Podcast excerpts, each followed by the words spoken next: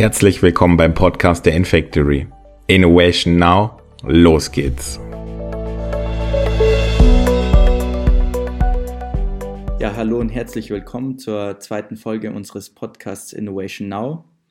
Und zwar endlich wieder aus dem Stellwerk 18 und nicht remote wie die ganzen letzten Wochen. Heute spreche ich mit unserem Frontend-Entwickler Marino Staber über die Themen App-Entwicklung, den Unterschied von Hybrid, Mobile und Web-App und warum die Entwickler der InFactory von der Google Cross-Plattform Flutter so begeistert sind und was seine persönliche Einschätzung zum User Interface und User Experience ist. Hi Marinus. Hallo Fabi. Ja, als Frontend-Entwickler bist du für mich ja der ideale Ansprechpartner für meine Fragen rund um das Thema App-Entwicklung. Deshalb freue ich mich jetzt auf das Gespräch mit dir und starte auch schon mit meiner ersten Frage. Was muss ich als Auftraggeber bei der Entwicklung einer App beachten und muss ich dafür irgendwelche Vorüberlegungen treffen als Kunde? Also generell ist es schon mal sehr, sehr gut, wenn man überhaupt eine App haben will, denn ähm, es werden immer mehr Zugriffe auf eine App gemacht, also immer mehr Zugriffe sowohl im Internet als auch ähm, bei Software läuft über Mobile, weil einfach darüber das meiste mittlerweile kommt. Ähm, zu beachten ist dabei natürlich, haben meine Benutzer immer Internetzugang oder kann es da Probleme geben? Sind sie mal unterwegs, wo sie kein Internet haben? Ähm, wie oft und wie lange nutzen sie die App? Ähm, das heißt, nehmen sie die wirklich jeden Tag her oder einmal in einem Monat, einmal in der Woche oder vielleicht bloß kurz bei einem Aufenthalt in einem Hotel oder ja. in einem Museum? Ähm, dann ist natürlich die Frage, was will ich überhaupt? Was will ich darstellen? Und was ist der Sinn von der App? Ähm, und dann natürlich wirtschaftlicher Faktor, wie viel Zeit und Geld habe ich überhaupt ja, für die Entwicklung. Das ist natürlich ein Punkt, den man nicht außer Acht lassen darf, der bei jedem Unternehmen eine Rolle spielt. Ja gut, wenn ich mir die ganzen Fragen beantwortet habe, stehe ich natürlich vor der Frage, die Qual der Wahl, die meistens natürlich das Softwareunternehmen entscheidet, der die App programmiert, native App, Web-App oder hybride App. Vielleicht kannst du einfach mal ein bisschen Licht in den Begriffsdschungel bringen. Vielleicht weiß nicht jeder, was, um, worum es sich da handelt und was man da unter versteht und was für dich die besten Lösungen jeweils sind? Also ganz konkret kann man es natürlich nicht antworten, was die beste Lösung ist, weil das natürlich abhängig ist vom, vom Use Case, also für was man es hernimmt. Ähm, tendenziell ist es so, man kann es so ein bisschen gliedern von Web-App über hybride App zu native App. Also das heißt, die native App, die kann sehr, sehr viel auf das System zugreifen, die läuft wirklich nativ auf einem Endgerät ähm, eine Web-App und eine hybride App ist in der Regel mit ähm, Web-Technologien mhm. geschrieben, also wie JavaScript, HTML, CSS. Ähm, da kann es vereinzelt Einschränkungen geben, dass man nicht auf alle Systeme zugreifen kann. Es kann ein bisschen Probleme geben, dass vielleicht Geräte es nicht so richtig unterstützen. Ähm, gerade bei Android-Geräten hat man sehr, sehr viel Unterstützung von Chrome und Google-Seite. Und die sind gerade bei hybriden Apps sehr, sehr stark, weil sie auch das Progressive Web App mhm. ähm, eigentlich so ein bisschen ins Leben gerufen haben. Und dementsprechend haben sie halt da auch relativ viele Schnittstellen.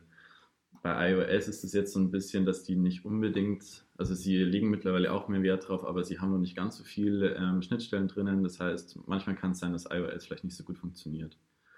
Ähm, was ist jetzt eine Web-App? Eine Web-App ist an sich ja eigentlich nichts anderes wie eine Webseite, die halt für Mobile gut funktioniert ja. und die sich schon recht normal anfühlt, also recht normal wie eine, wie eine App. Also Kennt das heißt, man ja schon. Ja, genau. Also meistens, das, ja wenn man quasi auf eine Internetseite draufgeht und die ist angenehm zum Anschauen genau. ähm, mit dem Handy, dann ist es eigentlich in der Regel schon eine Web-App. Web ja.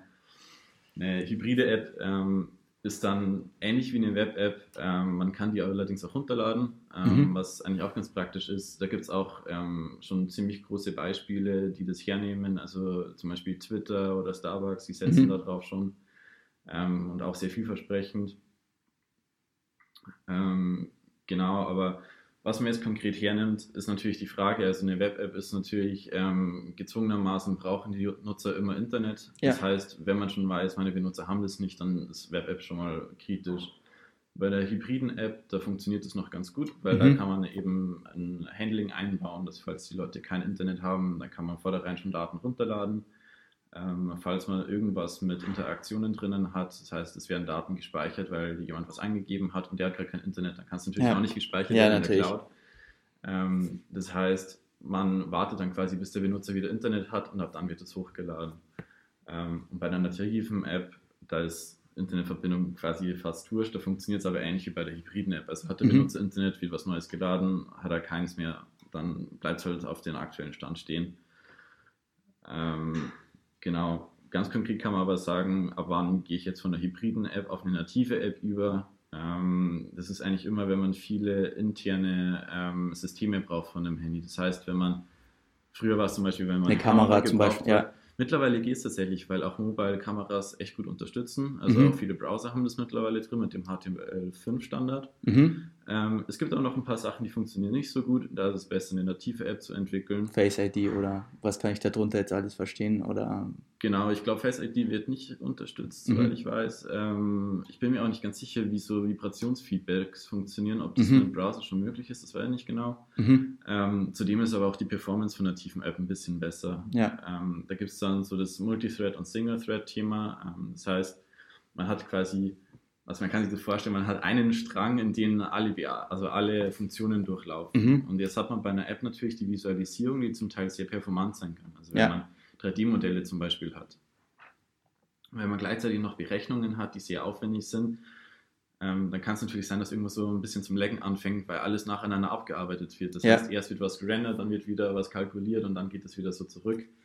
Ähm, bei nativen App kann man Multithreading machen, das bedeutet, es läuft parallel nebeneinander und somit Mhm. ähm, ist natürlich die Performance auch ausgelastet irgendwo, aber Ja. man hat trotzdem die Möglichkeit, dass es flüssiger wirkt. Mhm. Genau. Ja, das halt, war schon mal sehr aufschlussreich für auch einen, sage ich mal, Nicht-Entwickler.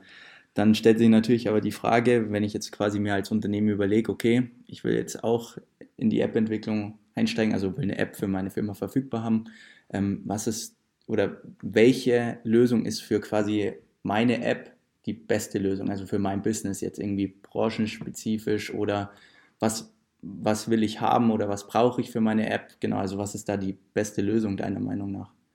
Wenn ich dich jetzt so als Kunde fragen würde. Das kommt natürlich auf das Business an. Also das ist wieder so wie vorhin auch, konkret kann man dazu nicht sagen, das ist die Allzwecklösung. Ähm, es gibt einfach Fälle, wo eine native App keinen Sinn macht, ähm, weil das eine Web-App auch leicht tut. Also wenn man sich zum Beispiel vorstellt, man geht in ein Museum, da gibt es doch immer diese Audio-Guides. Mhm. Ähm, da gibt es mittlerweile die Möglichkeit, dass man einfach eine App hat zum Beispiel. Ja. Das könnte auch eine Web-App sein, weil viele Museen haben jetzt nicht so die Schwierigkeit damit, ein WLAN aufzubauen und das halt gerade zur Verfügung zu stellen. Ja, Ähm, generell ist es eh so, wenn man dafür jetzt eine App entwickelt und die extra in den App Store hochlädt, bei so Museen-App, wie oft nimmt man es eigentlich her? Eigentlich Ja, rein theoretisch stimmt. nur während einem Besuch. Ähm, wenn man jetzt auch natürlich hat, wie eine Social-Media-Plattform, die man tagtäglich hernimmt, da macht eine native App definitiv Sinn. mehr Sinn, ja. Ähm, auch so Sachen wie ein Online-Shop macht es Mhm. definitiv Sinn. Ähm, aber was ganz interessant ist, zum Beispiel Twitter ist ja ein riesiges Social-Media-Netzwerk und die nehmen hauptsächlich eine hybride App her. Also sie haben beides, sie haben sowohl Mhm. eine hybride als auch eine native App. Sie haben aber um 75% mehr Benutzer auf der hybriden App ähm, und haben sogar 20% weniger Absprungrate auf der hybriden App, weil sie es dadurch geschafft haben, dass die Performance besser ist und sie speichern weniger weg. Das heißt, die App an sich hier ist, ist kleiner und die ist besser für das Datenvolumen. Ähm, auch das PVI-Pattern für, für Webseiten ist recht interessant, also quasi das hybride System. Ähm, BMW zum Beispiel hat umgestellt ähm, und haben es geschafft, um den Faktor 300 die Internetseite von der Ladegeschwindigkeit Ja. zu verbessern, was enorm ist. Ähm, das heißt, wenn man natürlich jetzt ein Unternehmen ist und ähm, du möchtest viel darstellen, also du hast viel Informationen, Mhm. wie jetzt bei BMW, die haben bestimmt über jedes System, was sie Ja, haben, irgendwie noch eine eigene Sparte drinnen. Ja. Ähm, da ist eine PVA ganz gut. Und da kann man mittlerweile auch schon sagen, wenn du quasi auf eine Internetseite drauf gehst mit dem Handy, Mhm. die ist eine PVA und du nimmst Chrome her, dann ähm, geht mittlerweile ein Dialog auf und dann heißt so ein Startbildschirm hinzufügen. Das heißt, Mhm. du brauchst nicht mal unbedingt einen App Store, wo du das Ganze Ja, hochlädst. das wäre natürlich noch mal praktischer. Ja. Genau, also wie gesagt, es kommt eben stark darauf an, was dein Business ist, was du Ja. haben möchtest. Gut, dann komme ich zu meiner nächsten Frage und zwar eigentlich seit meinem ersten Arbeitstag bei der InFactory weiß ich, dass Flutter cool ist. Also, weil von Toni bis dir spricht jeder quasi davon, Flutter ist so cool. Und jetzt wäre aber einfach mal meine Frage, warum ist eigentlich gerade Flutter so eine vielversprechende Alternative für die Entwicklung von Cross-Plattform-Apps? Also, was ist da für dich so die der hauptausschlaggebende Grund? Also ich glaube, wieso Flutter einfach wahnsinnig interessant ist an Technologie, ähm, liegt einfach daran, dass man schon mal für iOS und Android eine Codebasis hat. Das heißt, mhm. man braucht nicht zwei Apps entwickeln. Ähm, wenn man ein paar Jahre zurückgeht, da war das noch so, man hatte zwei Teams. Wenn man sich jetzt vorstellt, jedes Team hat fünf Leute, dann musste man zehn Leute zahlen. Das heißt, dementsprechend teuer war halt auch so eine ja. äh, App-Entwicklung. Ähm, mit Flutter ist zudem die Entwicklung extrem schnell, weil es einfach sehr, sehr durchdacht ist, das Ganze. Ähm, also man kann extrem schnell einen Fortschritt sehen und auch wenn man als Kunde vielleicht auch gar nicht weiß, wie soll meine App genau ausschauen, aber ich habe einen gewissen Use Case, mhm. den darzustellen, das schafft man relativ schnell ähm, und kann dann somit auch schon wie ein MVP veröffentlichen, um zu sehen, ob die ähm, Benutzer überhaupt das wollen, was sie sich gedacht haben. Und ähm, da ist Flutter einfach wahnsinnig interessant. Ähm, ja, wo siehst du dann quasi so im Augenblick das allergrößte Potenzial für Flutter oder ähm, für welche Entwickler oder Unternehmen ist jetzt Flutter besonders gut geeignet? Also, also ich glaube, Flutter ist gerade für Unternehmen geeignet, die vielleicht eher so kleine und mittelständische Unternehmen mhm. sind, aber natürlich auch Großkonzerne. Ähm, gerade bei kleinen Unternehmen kann es natürlich sein, wenn die noch so das Wissen haben oder die Einschätzung haben, dass eine App-Entwicklung sehr teuer werden kann, ja. Ähm, Was es natürlich auch gibt. Also klar, das kann mit Flutter auch passieren. Also ja. wenn natürlich jetzt ähm, der Wunsch von einem Kunden gigantisch groß ist, ist dann ja. ist es natürlich auch teuer. Ähm, aber ich glaube, das ist den meisten Leuten dann bewusst.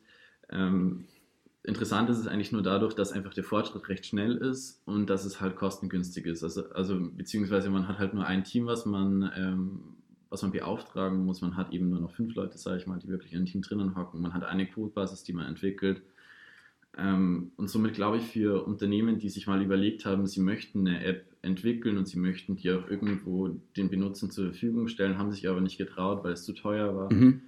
dann ist mit Flutter vielleicht der Schritt möglich zu sagen, ich gehe doch in die Richtung, lasse eine native App entwickeln und ich lasse meine Plattform irgendwie im App Store veröffentlichen.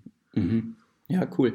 Jetzt haben wir viel über Programmierung und Entwicklung gesprochen.